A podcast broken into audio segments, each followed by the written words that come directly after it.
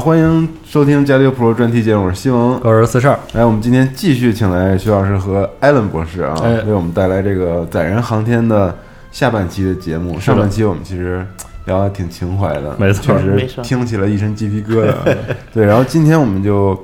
回到我们的这主题，聊一聊这个载人航天具体是怎么操作的。嗯是一个比较工程偏工程类的一个节目。嗯对，那请艾伦博士开始对啊。嗯，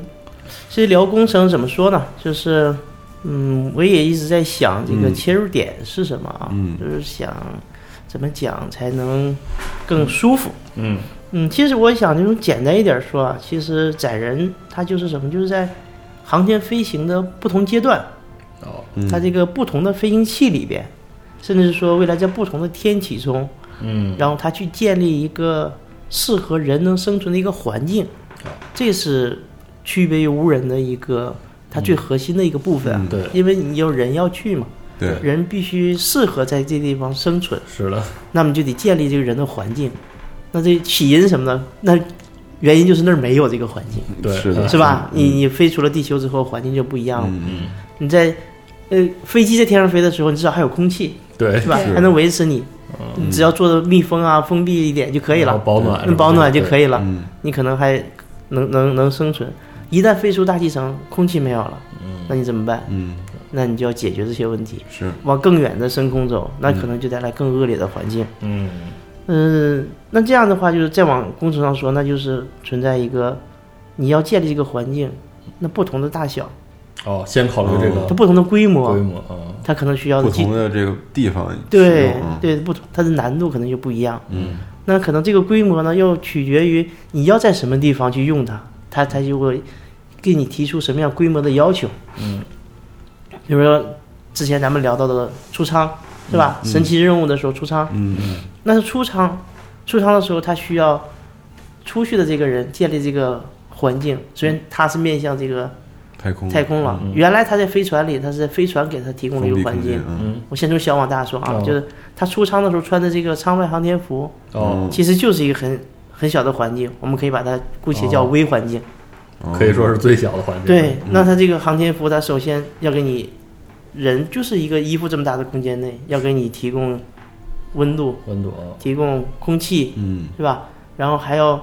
你还能动，对，嗯对，整个这个这个光学就是最小的一个微环境。嗯，那么再往比这个微环境大一点的，就小环境。嗯，那咱们的其实，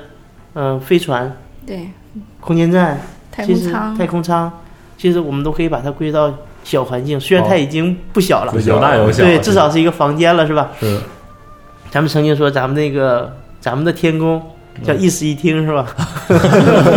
啊，不对，飞船是一室飞一，船飞船是一室室一一厅厅，嗯啊，嗯然后空间站可能就是一个大室，哦是吧？整个一大个开间大儿一大开间儿，把飞船再对上，那边有个小屋，是吧？那可两能是室一厅，对，但是总的来说，它还是就是一个稍微大一点儿的环境，嗯，但是和未来设想的，你要在更大的环境去去那个嗯，可能有实验这个实验，比方国际空间站它就要更大一嗯对些，对对，然后你未来你设想如果在月球上要生嗯存，尝试生存，基地那可能就对基地。嗯对，就另外一个维度，就是说看你待多久，是对你出舱就六个小时，嗯那你这个环境需要的那个准备，哦，是多长时间？那你飞船在天上，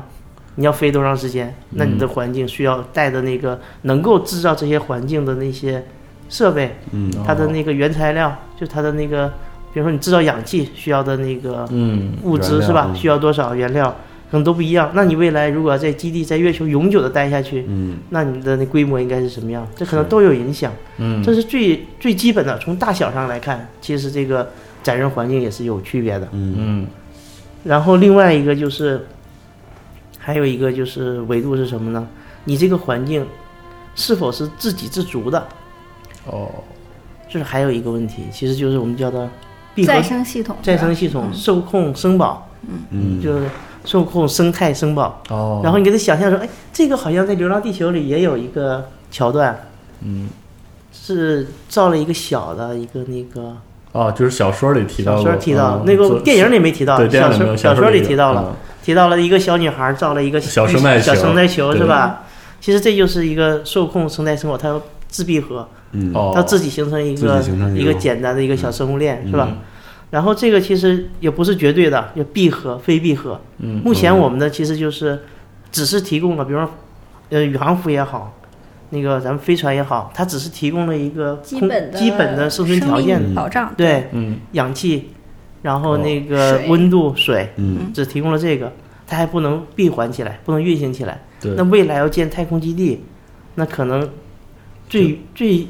最远景的设想，可能它是要能够自己运行了，自己闭嗯合了。哦，对，就是所谓的这个生物再生系统，是吧？对，就是自己种东西，自己能长出来。像哦受控、生态、生保嗯，这样一个系统，哦，然后我们要就是评估这个系统的时候，就是用它是否闭合来对哎去评估。外边的外边的那个物资是不是有没有交换，对哦，哦，它就有个比例不能的，有交换，就嗯就是就是看你交换有有比例，哦有比例的，嗯比如说你百分之八十自闭合，你哦百分之百那就不一样了，你百分之五十，你可能还需要外界给它提供点儿那个空气进去，哦或者提供点儿能源进去，嗯，这可能都不一样明白啊哦，这可能就是呃另外一个维度了。其实这个事情，呃也都在做，现在也在对在研哦究，对北航那有一个月宫一号，嗯，就是学学院派的，在在哦在在搞的这个也是类似于这个生态生保的这个东西，嗯，这个好像有好多年了吧？这个对，啊嗯，应该是二零，他们零四年开始好像就已经对开始研究了嗯，。研究这个对领域，对对对，嗯其实其实这个领还有很多问题，就也零四很年难的时候嗯你在北航的吗？我在，但是那个那个时候我是个无人 机的，所以说哦 所以说那个那个时候了解的还不是特别多，嗯并那个其实它可能也许只是实验室里边的一些技术上的探哦索，那个舱可能还没建起来呢。嗯嗯，对对对对，对对。他们建起来是十十年以后了。哦啊所以说前期的这个基础研究，它研究了很久，时间很长，对对，并且可能还要继续下去。是对这哦个事情不是那个一时一刻能解决的，嗯，目标是这个百分之百的闭合。当然百分之百是最好，但是很难。我我觉得肯定不会等到百分之百才到应用，是肯定是在一定程度的时候就有一定的初步的应用了，嗯肯定有一对些实验了。对，比如未来空间站里边我们做的一些实验里边，肯定都有这种类似于一定程度的或者一定规模的，就叫受控生态生保的这样的实验。嗯包括国际空间站肯定也有类似的。嗯，对。那现在载载人的一个主要的任务也是做这个事情嘛，对吧？对做这对个实对这些对实验对啊，是为未来人类在太空中建立基地嗯，来做准备的。长时间生存，对嗯对，哦像那个现在深圳有一个有一个叫那个呃，其实也是航天中心和那个、和南方和会南嗯南南方方研究院，南方医院，对对对他们成立了一个就是目前啊最大的一个受控受控生态生保的一个呃系统集成的一个实验平台。嗯，它这个平台就是研究相关的各项技术啊。嗯，呃，一六年的时候，曾经还做做过一次叫绿航星际的一一个实验，嗯四个人一百八十天，在他、哦在他这个平台里去体验哦其实这是一百八十天，一百八十天。其实你咱们可六个月能六个月，你可能有些时候你没去经历，你真的不敢想象。是你在一个就在这一个完全封闭封闭的，可能比你这屋子大一些，哦那里边可能会要种菜，就种种什么东西，然后但是就只有你们四个人嗯，在里面待一百八十天，你是什么感受？哦哇那实验结果怎么样？嗯呃，实验结果的话，它现在肯定是初步验证了一些技术嘛，嗯，但是到实际应用可能还是有很长的路要走。嗯对，然后其实这个我特别好奇的，就刚才你提到那个微观环境，就是那宇航服嘛嗯嗯，嗯航天服吧，咱们叫。嗯对，就这个航天服，因为我小的时候嗯也特别喜欢这方面的东西，然后我经常看很多电影，嗯比如阿波罗十三啊之类的，就他们会特别详细的刻画，嗯给一些特写镜头，就是他们美国当年太空竞赛阿波罗登月的时候嗯嗯，嗯他那些宇航员穿的那个宇航服，然后好多管子插进去，嗯嗯然后还有手提箱，嗯然后那个手套什么都是那种拧的，嗯嗯，然后包括脑袋上这些头盔，然后上了月球之后还有那个遮阳的那个罩儿什么的，啊嗯对嗯对，就咱们国家这个当时研发这个东西，就花了多长时间，或者说有什么技术难点吗？它就它有嗯什么不一样的吗？跟五六十年前的那个美国我我们看过的那那种对宇航服它的制我度，觉得它它的基本的那个原理啊，嗯其实还是一样的。它它最终可能就是体现到性能上，嗯，因为它它最终目的是一样，它要密闭，是就是包括你说这个手套拧啊，啊戴头盔这边拧，它首先要保证它密闭，嗯，然后另外一个就到太空之后，啊，它这个就宇航服你别看它穿的比较臃肿嘛，是它肯定要冲压，哦，它不能是那个嗯完全没有没有压力的，嗯它要冲压的，加压，对，需要加压，这就是保证它。另另另一个层面，它就必须要还要密闭，嗯，这对，是这是一个。另外，它还有很多传感设备，嗯它的这个它必须把这个身体的状况，包括其实它宇航服，刚才咱们也说，它是一个小的系统，它自己自身工作的一个状态，嗯，它也要采集回去，哦所以它是一个很也是一个很很精密的，很精，密、很复杂的系统。你说它拎的那个箱子，它其实也是一个生存保障的一个一个箱子，管子接上去，它的里边的整个空气的氧气循环、嗯氧气啊，它可能都是通过这个方面来去哦来去把它做到它里边的一个微环境的要满足。嗯，其实另外一个宇航服和其他的，比如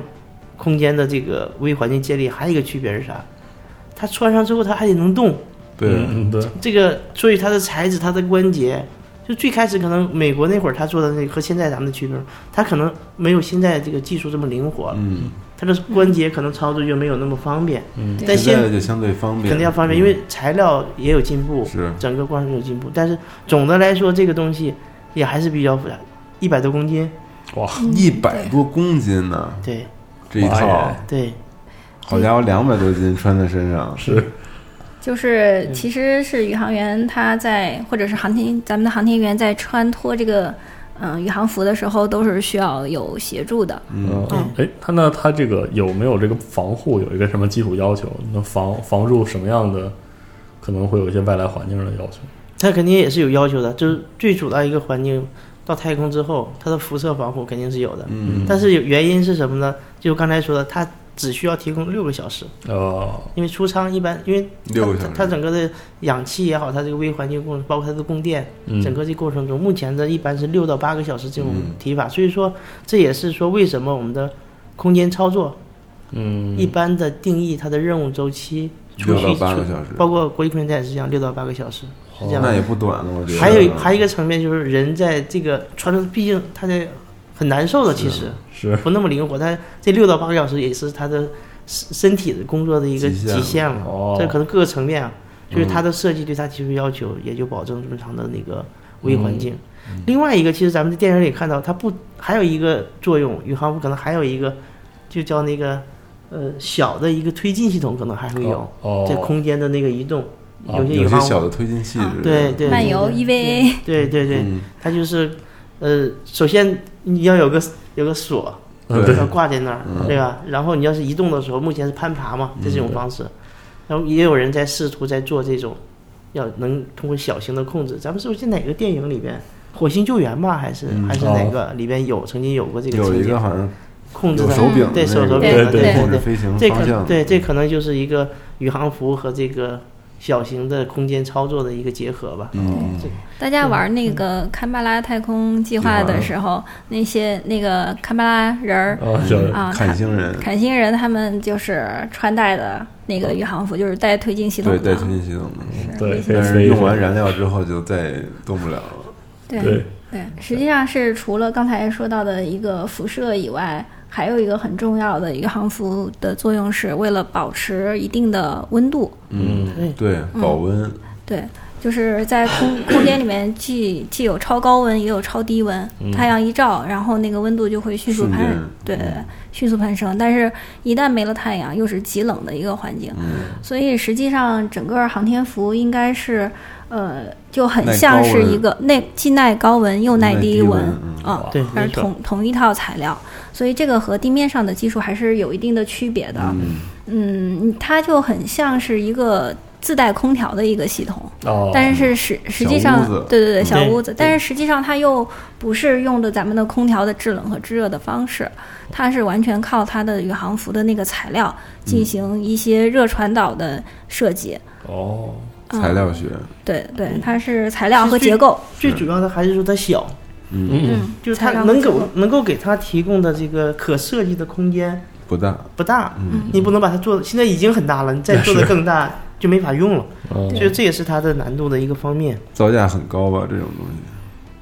这个对，钱我觉得可能你要从工程的角度说，其实开始应该是不计代价的往后研发的对所以但是从俄罗斯买，我应该买过一有有有有过一套嘛，但嗯这个价钱还还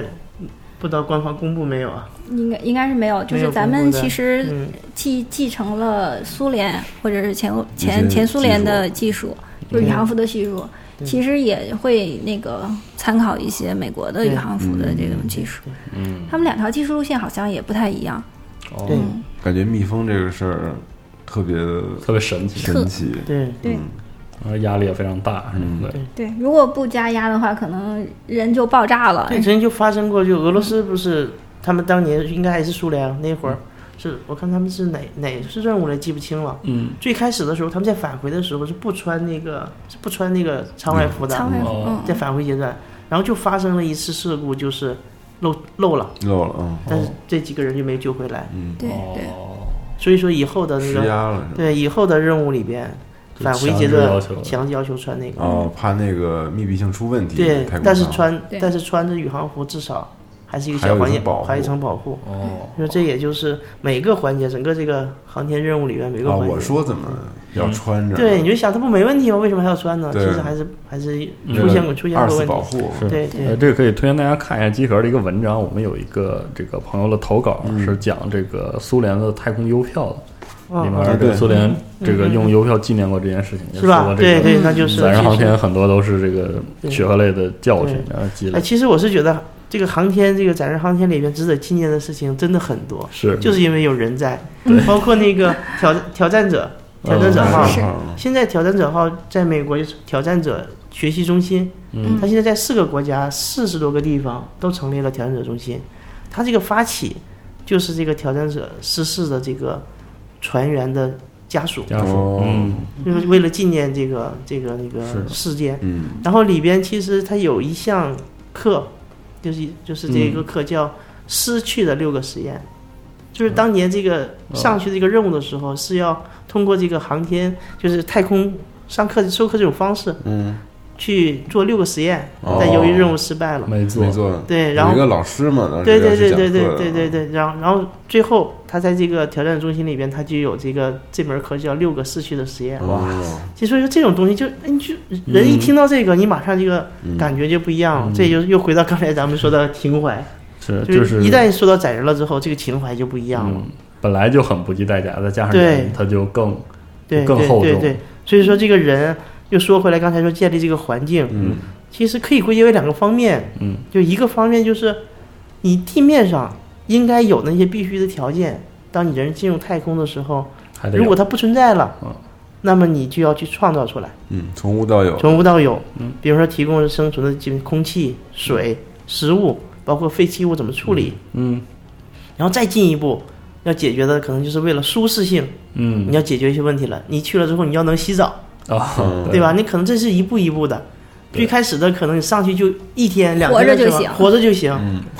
哪有厕所啊？是所以说尿不湿就是从那儿来的，对吧？是的，对，对，就是这样的。然后另外一个就是，你设想的话，你这时间长了，那你可能就人又会孤独、会寂寞，那就娱乐也要上去了，嗯那就增加设备了，嗯对吧？空间站里面有对好多对玩的东西，嗯对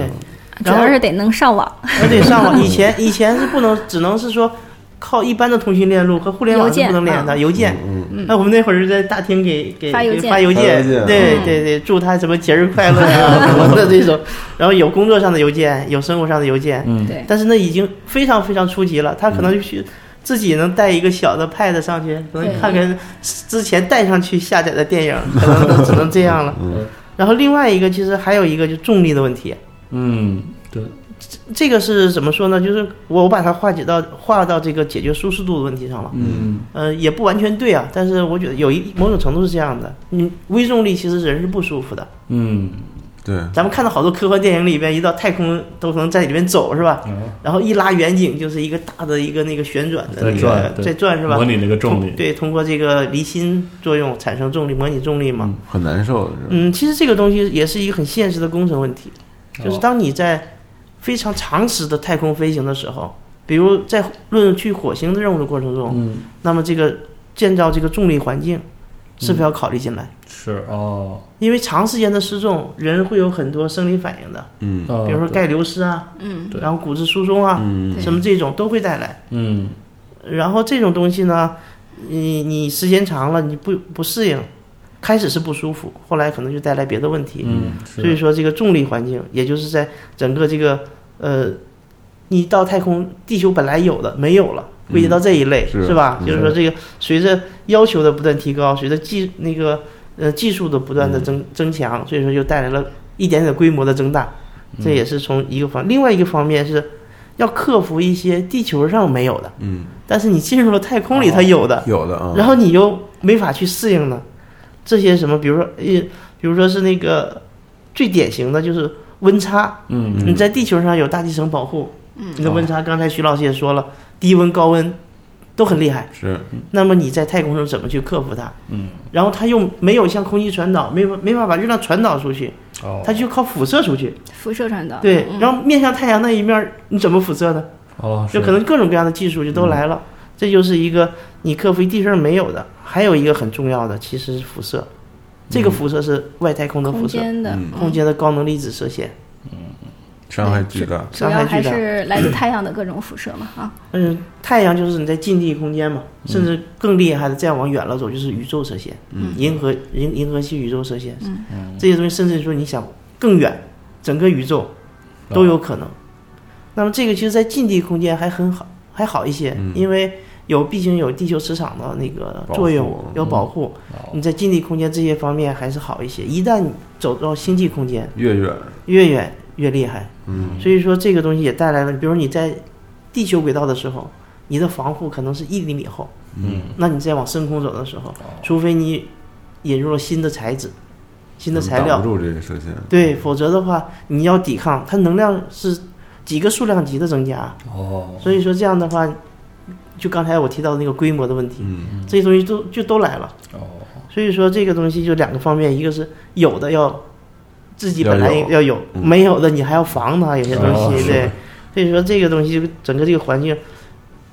这只是还是大的方面，嗯很多细节的很多的小的方面你都都需要解决，就是因为有人了，嗯，对，那我能提一个问吗？刚才嗯你嗯提到了这个创造重力环境这个，嗯嗯因为现在的空间站不是也没有解决这个问题吗？我觉得还是规模的问题。对，但未来那个，就比如我们科幻片儿经常看到的那种，嗯嗯嗯就是《流浪地球》里也有嗯，嗯它指令舱不是一直在转吗？对对对对就靠离心生产对，重力，这个是未来主要的方向吗？就是规模问题吗？当然，目前能想到的就是在我的认知领域内，哦这可能还是最最现有技术靠谱的最一个靠谱现实可以的实现的。哦对因为并且这些实验啊也在考虑在做，比如说未来的我们的空间站里，没准就可能会做这样的实验。嗯，它做不了更大的，它至少可以做一个一米的，哦，先转起来，就是它可能先就让你能站着先造个离心机，能走啊不一定是人去做实验，它只要去测那个加速就可以了。嗯，就是能不能产生这个加速度，或者这加速度产生对整体会有效能有会有什么影响？哦它一步一步来，这东西肯定是一步一步来。嗯，也许在几十年之后，嗯在我们的空间站上就能对上一个重力舱了，这哦这都是对不一定的事儿。对哦对，因为我们的那个设备里都会，是科学实验设备里面都会可能会加一些这方面的实验，嗯一步一步的去解决。哦对对不过现在我们的主要方向就是靠这个离心产生模拟重力。对，毕竟现在我们的那个人在天上的时间啊，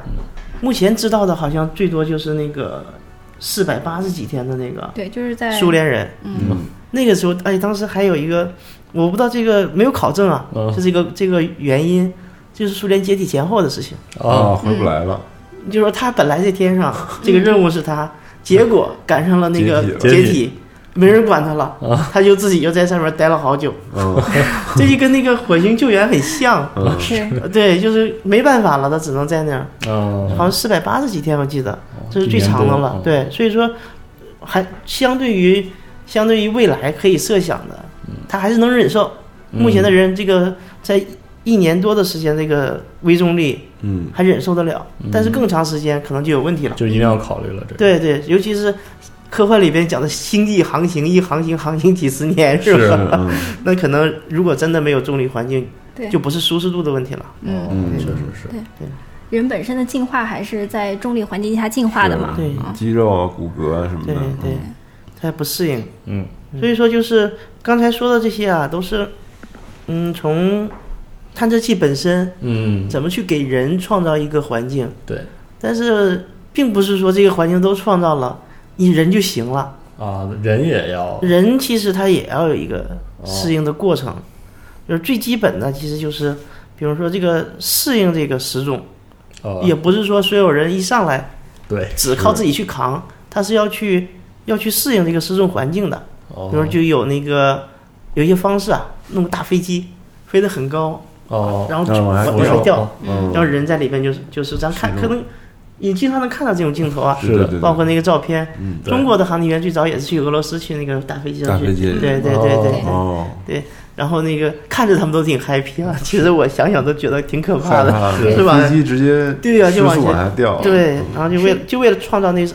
十几秒是吧？还是对，就十几秒的对失重，十几秒的失，重环境。嗯，嗯，就但是为为什么要适应这个？其实就是你如果没有适应过那种人，可能你你真的承受不了，嗯是马上就慌乱，然后什么对整个过程都不行。一个是在失重环境下的这个你人的承受能力，对另外一个就是你在失重环境下你还要能正常工作的能力。啊，对，然后另外一个失重就是不管工作能力，就水槽，哦，建一个中性水槽，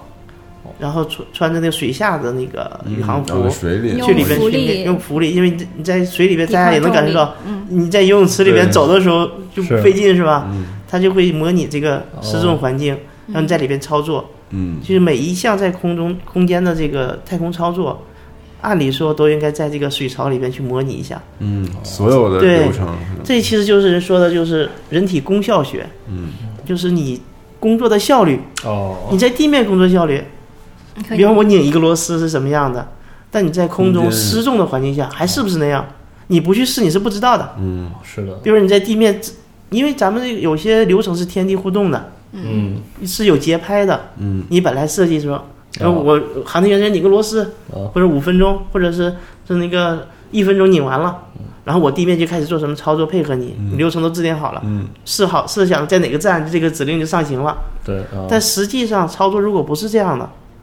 在天上它慢了，哦那节拍过了，那个指令上不去了怎么办呢？所以说好多东西就得试，事先就在这些模拟的环境市下场去把里嗯对，去把它试出来。哦怎么操作，它才更方便。嗯包括一些设计上的东西，都要先试一试。比如说你在上面，你这个上面这一个设备是这么装的，嗯，但在太空中操作，它可能这么，你这么装，它操作就不方便，哦，它穿着宇航服就不方便，那你的设计就要改。哦，这这都是一点一点的磨合，一次一次去实验把它做出来。嗯，然后另外一个就是过载，一个是失重，嗯一个是对过载。哦，过载火箭的那那咱们那一一期对一期咱们对讲过对对类似的是吧？往天上飞的时候，对对，上升段的时候，其实战斗机是六个 G，嗯，一般战斗机飞行员承受的过载六个 G，、是的，航天员就要到八个 G，哇，嗯我靠火，箭的时候就要到八个 G，、就相当于你有八个你压在你身上，嗯，就这个感觉。那那这个怎东么西，受得了，这个东西其实是我了解，啊，据我我的了解，它是能够训练的，嗯训练你怎么抵抗这个这个压力。这个是生理上的，还是更重要是心理上的一种你？生理上，生它理上生理上的，它可能会有一些动作，有一些那个教你一些动作，但具体我没去受训哦过，我不知道。但是原理是这样的，就是教你做一些动作，包括缓解那个缓解或者身体或者是哪个地方使劲儿啊，或者可能哦是类似于这样吧，啊，去抵抗那个抵抗那个重力，否则的话你可能一下血供不上来，哦你整个就休克了。哦是，对，在那个挑血哦不都流后面？对在那个在那个挑挑战吧太空的那个那个那个节目里，嗯，那个节目里曾经就有一个桥桥段，就是让这些明星们去体验那个。但到五个 G 的时候，大家就已经很难受了。嗯， 是对，整个这个，所以说航天员要承受八个 G，真是不是一般人。是，是， 整个训练过程还是挺挺嗯痛苦的。他的方式就是离心机，就是甩和起来转那对对对，就跟刚才说的制造重力环境一样，你在地球里边制用更大的加速嗯度，那也是用离心的方式。哦，在没有的时候，你创造出一个类似的，也是这嗯种方式。其实这就是训练人的身体，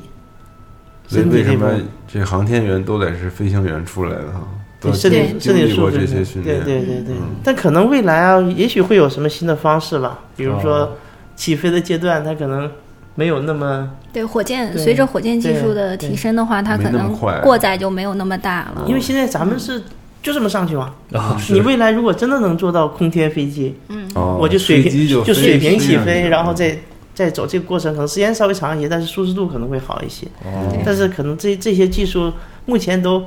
都在都不可不可想象，或者是说你还没有 是目前没有看到相应的东西出来。嗯其实大家可以看那个 YouTube 上，或者是国内有搬运，就是有那种体验式的坐那嗯嗯嗯个嗯双座舱的飞机的嗯一些普通人录的哦，坐在后那面个一起，然后那个人就呃跟前一秒还在笑，下一秒直接就就晕过去了，是然后一会儿吧又又活，然后他对，醒过来，就这样。其实就是高高过载下，人不经过训练是非常这个脆弱的。对，因为你一下没有心理准备，你整个整个人的机能哈、就是你你没有做好去抵抗它的准备的时候，一下很突然。对，可能大家想象的是什么呃充眼睛充血或者呕吐什么，但是其实当时都没有，就一下就 一下就晕了就是吧？晕了，就失失去这个神智了。嗯那他返回的时候呢，其实它是一样的，一样它的，也是有过载的，嗯就是但是那过载要小一些。嗯呃，你返回的时候会好很多，因为对它经过那个大气层就已经开始在减速嗯了。啊，反而回来的时候会好。我每次觉得航天员从大气层回来的时候都特别恐怖，那是个，嗯是恐怖，它那个那个恐怖在于它的那燃个烧速度，嗯，嗯，速度特别快，它整个有要颠簸，对颠簸，一是一是颠簸震动啊，另外一个就是如果那个防护不好，现在技术肯定是没问题了哈。嗯，它其实最开始的时候，你看它要担心我烧化了我就没了，嗯是对， 并且如果像那个航天飞机出事故，不就是防热瓦把嗯，对，打坏了一下，嗯就一点点小的瑕疵，也许整个飞机就没掉了。 是的对，，它还是是高结风构险上的问题，很容易解体对嘛。对对对对对，而且还有一段黑障，就是返回的时候对会有谁都一看不到段黑障，就是黑障什么意思？通信中断的哦区对对对域，对就对是对大家会电离了嘛，嗯彻就底是整个对对对，整个旁边的谁也附近联系不上，对对对对对。然后其实还有一个就是，目前啊，我们的返回还都是在那个就是近地空间嘛，嗯就在围绕地球绕的这些飞行器的返回。对，如果你设想以后再去月球，它回来的时候是第二语速度在 入，这个时候怎么回？怎么减速啊？怎么？减速？嗯，其实咱们在嫦嫦娥五号任务里边就试了那个五 T 嘛，对五 T 就是嗯试了是返打回水漂的，式的返回。哦其实这就打是水这是什么技术啊？就是大气层里边，它这个靠这大气层减速是吗？靠大气层飘一下，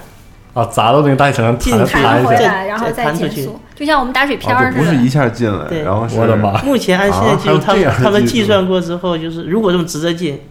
就烧了，就说就烧啊，没对，了速度太快，速度太快。要通过这几次弹跳，然后降低速度。对，嗯目前咱们做的是一跳是吧？一跳，一嗯跳，哦那， 当时阿波罗登月计划回来是怎么回的？应该也是这么回，我想我没去查啊，嗯因为他不这么回，当时的那技术包括就现在。更更大压力。对对对对，嗯应该哦应哦该，这这可以再考证一下。空但间我觉减得，速实现不了吗？没有那么多燃料了是吗？呃，硬减速是没那么多燃料，它肯定带带不了那么多燃料。嗯，没法再再进哎，去，航天就是这样，如果通过这种打水漂能回，能它解决它的就绝就对别用燃料它解决，绝对 不用燃料， 燃料这东西太恐怖了哦啊！而且如果真的上人的话，这这个技术又要考虑到舒适度还有这个安全性。对，对，因为它那个过载更大，哦，一下那个因为是弹位。弹了，不光弹，就是你要直接进过载肯定更大，哦，然后你要是弹一下，哦就是把可能会那个好过载会好好一一些些。哇，对哇对塞对，你这完个全不知道还有这样复杂的这个是对我知道对这个整个其实不是人也很聪明哈， 就各种各种办法各种办法都对都想都辙用是吧上，对嗯，对，但是说起来好像就是听起来原理还是挺简单的，就跟咱们看着打水漂是是一样的对道理。但实际上在工程领域，特别很是难如果要是载人的话，嗯呃因为它在大气层中的那个运行轨迹哦嗯就散很布难预测对散布就很大了，它就就真的弹了。对弹了你，你有可能不知道弹哪儿去了。哦，哦啊，所以这个这个可能呃，当然这是现在也是大家要就是在工程上为什么要去做这么多的计算啊、嗯实验呐、因为大气密度这个东西它也不是一个稳嗯定呃了，均匀分布的值哦嘛，在不同的地方它会就是所所以在工程上就可能涉及到各种各样的问题。哇，太复杂了，光这对光这计算这一个弹道就就哦是,、是就是一个专业方向。嗯， 哇，对那我再补充一问题吧，嗯就一般我们的航天员，就比如杨利伟，他当时训练了多久为咱们的任务？哎呦，那从选拔到那个实际上天也很多年啊。也得有十年的时间啊了。对，具体这个数，那个也没没没去核实啊。也就是说，就是当这个人他知道未来有这个任务，嗯到它真正执行这个任务，中间可能会有十年时间，是吗？甚至更长。现在还有第一批和杨利伟选进来的航天员没有上天的，你想一想，哇塞，哦，哦嗯并不是说你到那个时候你就能上天，离嗯对上天之前那一刻还有很多选择。是，比如因说为你各种指标当时状况怎么样？对，当时状况很多层面，比如说你身体的指标、身体机能的指标，嗯你在上天那一刻嗯你，要看，那这窗口么期里你状态并且不好就上不去了，并且还有心理状态，嗯因为有很多方式测量航天员的状态，就他们整个搞航天医学的这些人哦有很多手段，是你的情绪是不是波动了，你的心理现在状态是不是好，哦都要测的。航天医学航天医学就，专门保证航天员的，对对对哦，对对对，这也是一个一个专业，嗯是，但是航天员们肯定，既然从事这个行业，还是非常想上天的，那肯定有机的会的，啊对呀、就嗯这就是他们他们这个情怀可能比我们更嗯，更加是的浓浓郁啊哈，是，嗯对对，因为因为我从我虽然不了解中国这个，因为嗯没有什么纪录片儿，嗯嗯嗯，但是阿波罗登月之类的，看那些东西，对确实对能感觉到他们对那个，就是真的错失一次，就可能一辈子都没机会上天的那种感觉。是是对对，肯定的。刚才说到健康问题，这个心理健康相关是不是也有这种各种训练？我心理上其实我觉得，在未来的这个载人航天这个过程中啊，应该刚才说的上天之前，那可能是短期心理状态的，对，就是你是否紧张啦，你是哦否是从短期任务操作层面短啊。暂上但的，还有一个心理层面的问题，就是你能否适应这种长期的嗯太空的、是密闭环境的，哦然后这种人很少的这种环境下嗯的哦，工作生活。对，这其实也是一个呃需要研究的课题。嗯，你比如说，在这个呃一直在说载人火星任务嘛，其实很早就已经启动了这个，计划这是一一年的事儿。我这块一一年有个叫火星五百，这是嗯俄罗斯发起的，有好多国家的人参加，中国也有人参加了这些项目。它就是模拟从飞船发射，就是一次载人火星任务。嗯，从模拟发射到飞向火星，最后到登陆火星，再返回地球，整个的全过程嗯，需五要百五百五百天，天，嗯，哇，就是是大概是它是五百啊520五百天多，它就叫叫五百天哦，叫火星五百任务，他这个在火星会待多久啊？这个任务，他来回我记得就需要好二十二十来回二十个月，呃，对，那个是吧火星上是待一个月吧，好像这个任务应该是模拟的，在火星上嗯待对一个月。，对，对嗯我待只待一个月，哦来回来回二十个月，对来回二十个月，天哪然后整个过程中。它就是探索人类模拟登陆火星过程所能够承受的一切，嗯就是嗯你不只是说，就是任务上的，这里边其实就是有人很大本身嗯人本身的，你在这个密闭环境下，你的健康状态、工作状态，其实人，尤其是人不同在一点，就是你是个情感的动物，对，你的情感不对了，你的工作状态可能也不对了，嗯你心理健健康可能也出问题了，是这可能就是刚才你说这个心理问题，哦，这个这个必须也要去试，可能未来可能也要练，也不哦是谁都能适应要的。训练是的对嗯我可能可能也要也要训练哦。这个火星五百是不是当时就参与者就也要考察他，比如说他随行带了什么东西来排解他的日常的这些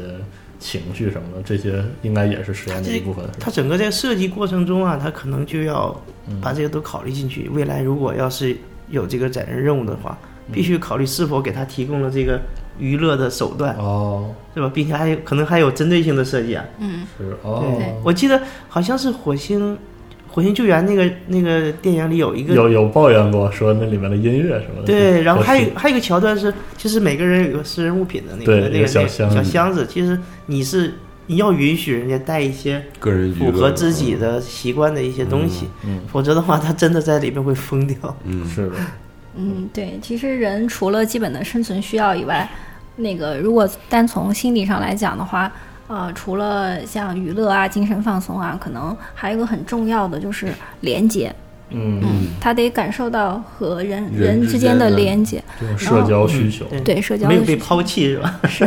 实际上，他们一块儿去执行任务，那个火星五百是几个人？六个人是六吧个？六个，啊，六个人。但是这六个人也是大家在一起工作的同事嘛，嗯啊，相处时间长了可能会是另外一种感受啊。但是一开始的时候，大家都是同事，但他们在之前的时候还有其他的社会连接，那么在这五百多天里面，可能这些社会连接嗯没就有切断了。嗯啊，所以其实对人确实是很大的考验。我记得最近特别流行，就是好像说给你多少一个亿，让你在一个屋子里面待五百天，你愿不愿意？然后就是经常会、会有这样的那个试验嘛。嗯是啊然后听起来好像很容易的样子，说你给给我一个再再电给我脑半，天， 对对，对给我给我一台电脑能上 网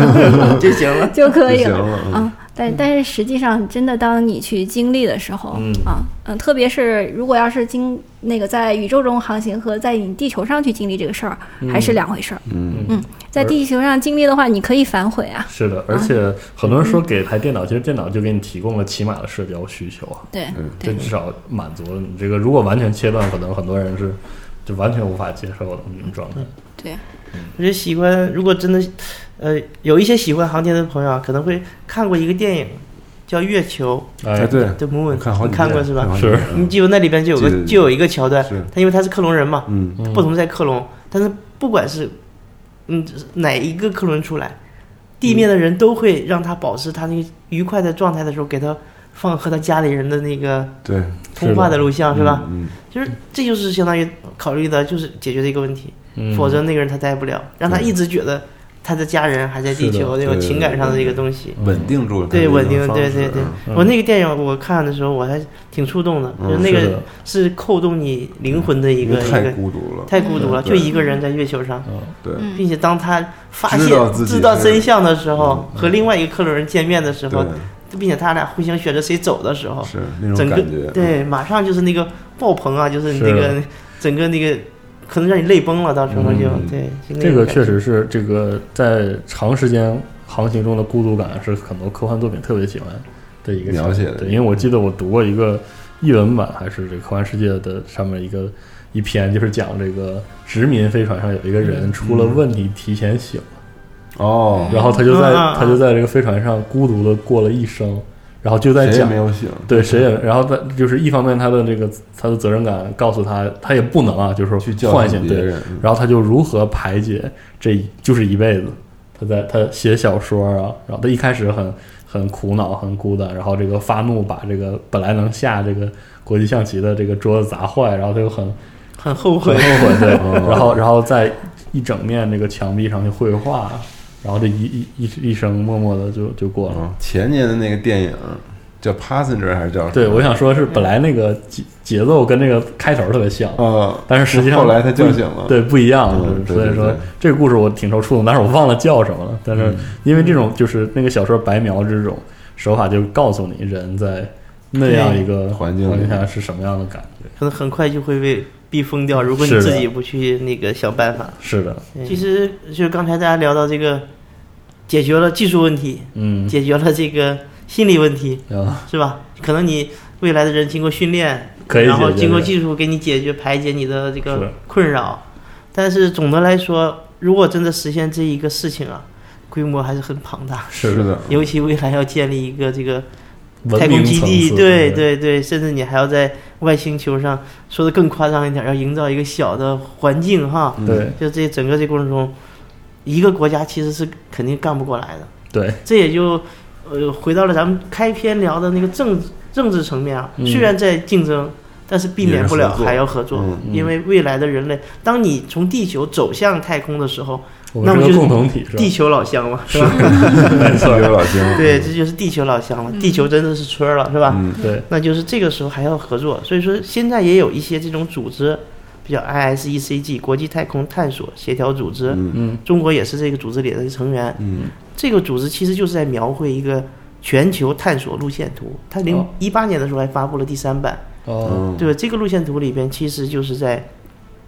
描绘一下未来人类在嗯，奔往月球、奔往火星整个这个路。目前只说到了火星啊，嗯，它有一些无人的任务，它说到了小行星，说到哦了星际航行，但是从载人这条线可能也只火到星就了火星。下一个目的地，对，目前我们可以够得到的是月球，嗯，可以仰望的是火是星，火星再往远走，我们现在还不可想象。是可能只有解决了曲率飞行之后才可以吧。嗯，然后这个其实就是说一个什么事儿，就是未来大的发展，对人人类这个载人航天也好，和整个航天的发展也好，肯定必然是一个趋于大合作的一样一个模式。嗯但在这个合作过程中呢，你处于什么位置，嗯，哦这可能就是激励我们航天人去要努力是去的奋斗的一个一个动力吧。嗯嗯，你如果你不在，你的水平不行，就没有人愿意与你合作。对你的水平不行，你在合作过程中的地位就不一样是的，是你你能去就拿不到主导权，嗯是吧？甚至说你你可能就会在这过程中丧失一些嗯，主动权，主动权。对对对对，所以说这个可能就是未来的我，我我认为啊未来的一个发展的一个那个方向吧。嗯还有一个就是刚才说到这个，就是既然是合作嘛，那目前一直在说强国对或者是大国，是就是我们国家到底处于一个什么位置？我看有的有的那个听听友也嗯也也在聊这个事儿，其实我就简单也聊一下我的理解啊。其实目前，嗯，因为这个航天啊，它是一个非常大的系统工程，嗯，对，就你很难去去啊说，就是他的我我好就与坏好到哪了？对，你就可以有形象的比喻啊，就说一辆车，嗯，你要你能真的说就是奥迪比宝马好吗？对，甚至还有说萝卜白菜各有所爱哎是吧？是是嗯它的舒适度好，它的很综合操作也好，很综合嗯嗯。那还还只是一个汽车，对，你要真的去评量衡量一个航天来讲，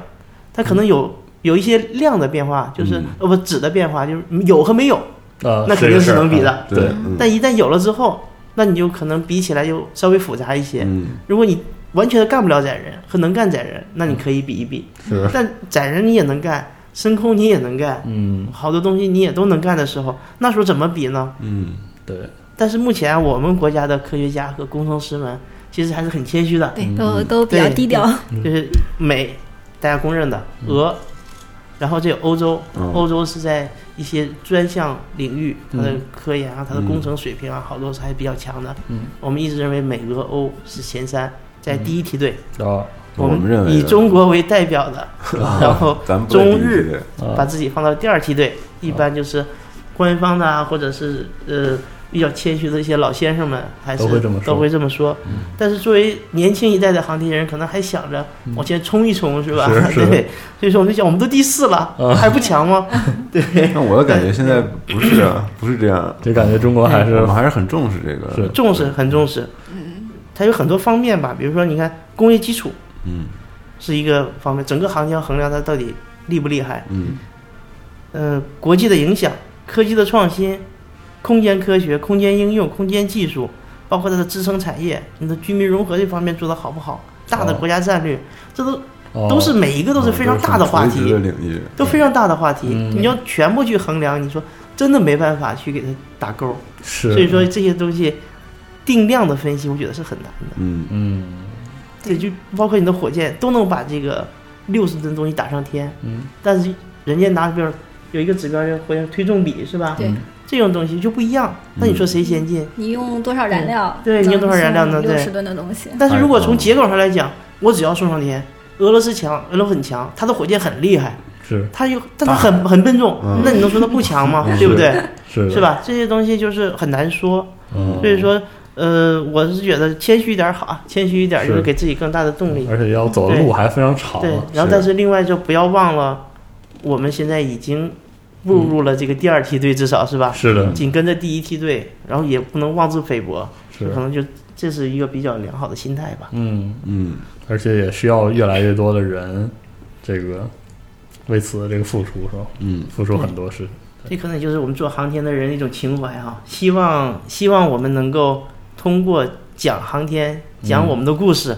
讲我们知道的一点点知识，埋点种子，埋下这个嗯播撒一些航天的种子吧。希望、嗯，希望能能起到这样的作用。嗯对，嗯或者是说，呃，因为其实我们自己在这个行业里面待着，嗯呃，真的感觉到就是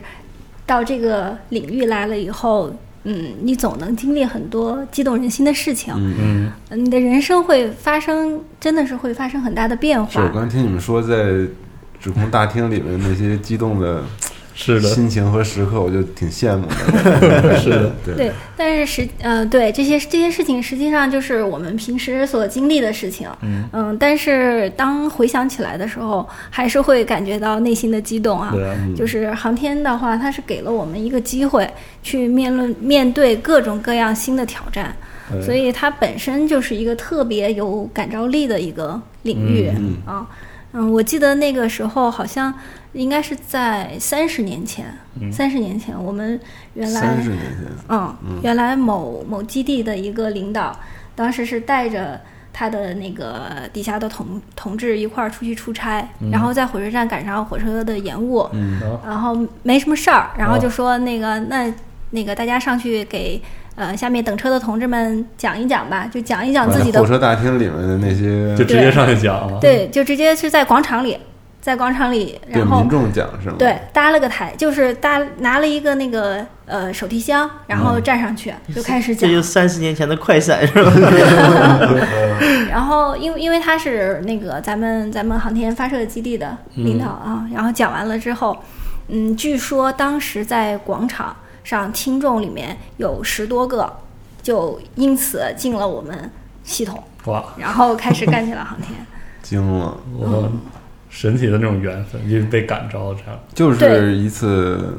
发自自发自发一的个广场演讲。嗯这这其实一方面就是说明航天这件事情本身它就是有强大是的啊感召力，嗯真的是非常的吸引人。他们只是讲了自己平常的工作而已，啊，就是干了些什么，对，干了些什么，就是嗯，它可能和别的行业和领域的区别是在于，永远你都在面对新的挑战，嗯嗯，然后另外一个就是因为都是干的人自己去讲的，哦所以可能那个情绪上，因为真的你你干这件事儿的时候，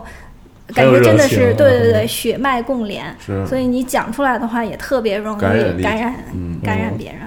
所以真的有是十几个人十几个人，嗯，而且这个不是传说，这个是他们考证过的，因为说据说是，呃，他们在一起开会的时候，因为都大家都是这个体系的，嗯 嗯然后在一起开会的时候，然后说：“哎，你是哪个哪个大学的？”说：“啊、是啊，是啊。”说：“哎，你怎么开始进入这个行业的？”啊，那因为当年什么时候我听了一场演讲，啊，然后我当时也在那个广场。啊，就这么很无心插柳的一个事儿， 对对，其实这还是就是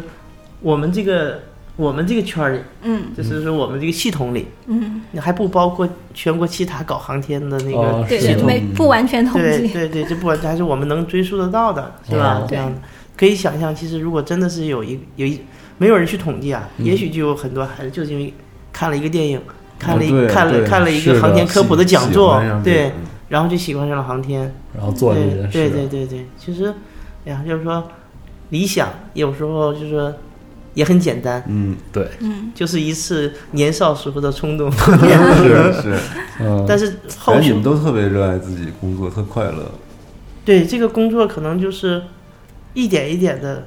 痛并快乐着，然后一旦你就想着，当你把自己稍微跳出了一下的时候，嗯你再回头看，你就会发现很羡慕自己。嗯但是呢，你一旦在那个环境下的时候，你又不觉得，是的，就是这样一一个感觉吧。嗯，嗯，然后也是想把这个感受，我觉得这个感受挺幸福的，是的，所以想把这个这个感觉传传递下去。真好，真好，真的真好，而且这是一个人类文明的对一对嗯个伟业，真的是一个伟业，是。这两期节目都感触挺大的，刚才听了好多故事，真是一身鸡皮疙瘩，真是确实录起来仿佛都像是最后的一期节 目，但并不是吧？后面是不是还有啊？后边咱们再看后对后面因为后面还要讲探月什么的话看，反馈呗，看看看哪个话对，题。看看大家还想听什么，我嗯是们把航天的很多，因为航天如果要是真的讲，因为我们开始讲航天应用了嘛，对航天应用特别特别的复杂广对，特对别对的广。对，你要真想讲的话，那东西东西超级多，但是我们还是想选合适的人对，嗯来就讲可能不完全能在我们可控的范围 内了。啊，选对合，对对因为因为真的是你必须得干过对，是对啊，干过讲出来嗯才更对有我们想感的召还是力能哦，讲 的对，是对对对讲的对，然后讲的还是带情感吧，对嗯，是，嗯就是能够都是有情怀的人来讲。嗯，行，行，那非常感谢两位，对，啊这嗯那就些算是暂告一段落。暂嗯那我们后期看看大家的的反馈，我们然后再在这个航天应用上再哎挑各式各样的领域，再嗯再嗯讲一嗯讲。 对，或者有合适的话题，我觉得就我们如果想到了一些，我们嗯也回头想请各位嗯，来再来聊一聊航天项有时目。候我们观察到了一些有一些科幻电影里的什么概念，是不是跟航天有关系？啊嗯跟跟一下热点是吧？对对对对，或跟者热点聊对，一聊。跟热点聊，可能大家的那个感受又不一样，嗯对 吧？是的，对，就算是我们这航天领域的顾问，呃没有没有天没有，我们也只是普通的一员，就对，是我们都是，对其实我们都是工程师而已对。对嗯，其实那我那不是而已了， 对啊，这就个是是怎么是而已？但是想的其实越普通可能越好，就是嗯大家聊的可能越是 的，越越越嗯越容易越容易理解哈，是，对，嗯，我觉得能起到一点点作用就行了。哎，实际嗯上我们也可能可以谈谈，嗯比如说航天和芯片啊，因为芯片现在也是、嗯也很是热门的话题对对对我们国家这个目前国之痛哈、 就对，下期我们可以找一些做芯片比较厉害的，是吧？对都可以对聊一下就对是专对门对做对做 CPU 的，我们也然后挺好奇的和我是们的航其实可以航天的结合，可以把这个目前这个大的数叫什么卡脖子问题是吧？你们也对可以聊一分析聊。分析这卡脖子是什么问题的？是 的，对。嗯，行吧，行，那咱们这期回就头再是组织组织嗯呃，希望大家能这个因此体会到这个航航天工程的这个美感啊。是，嗯，我体会到了，哎， 是，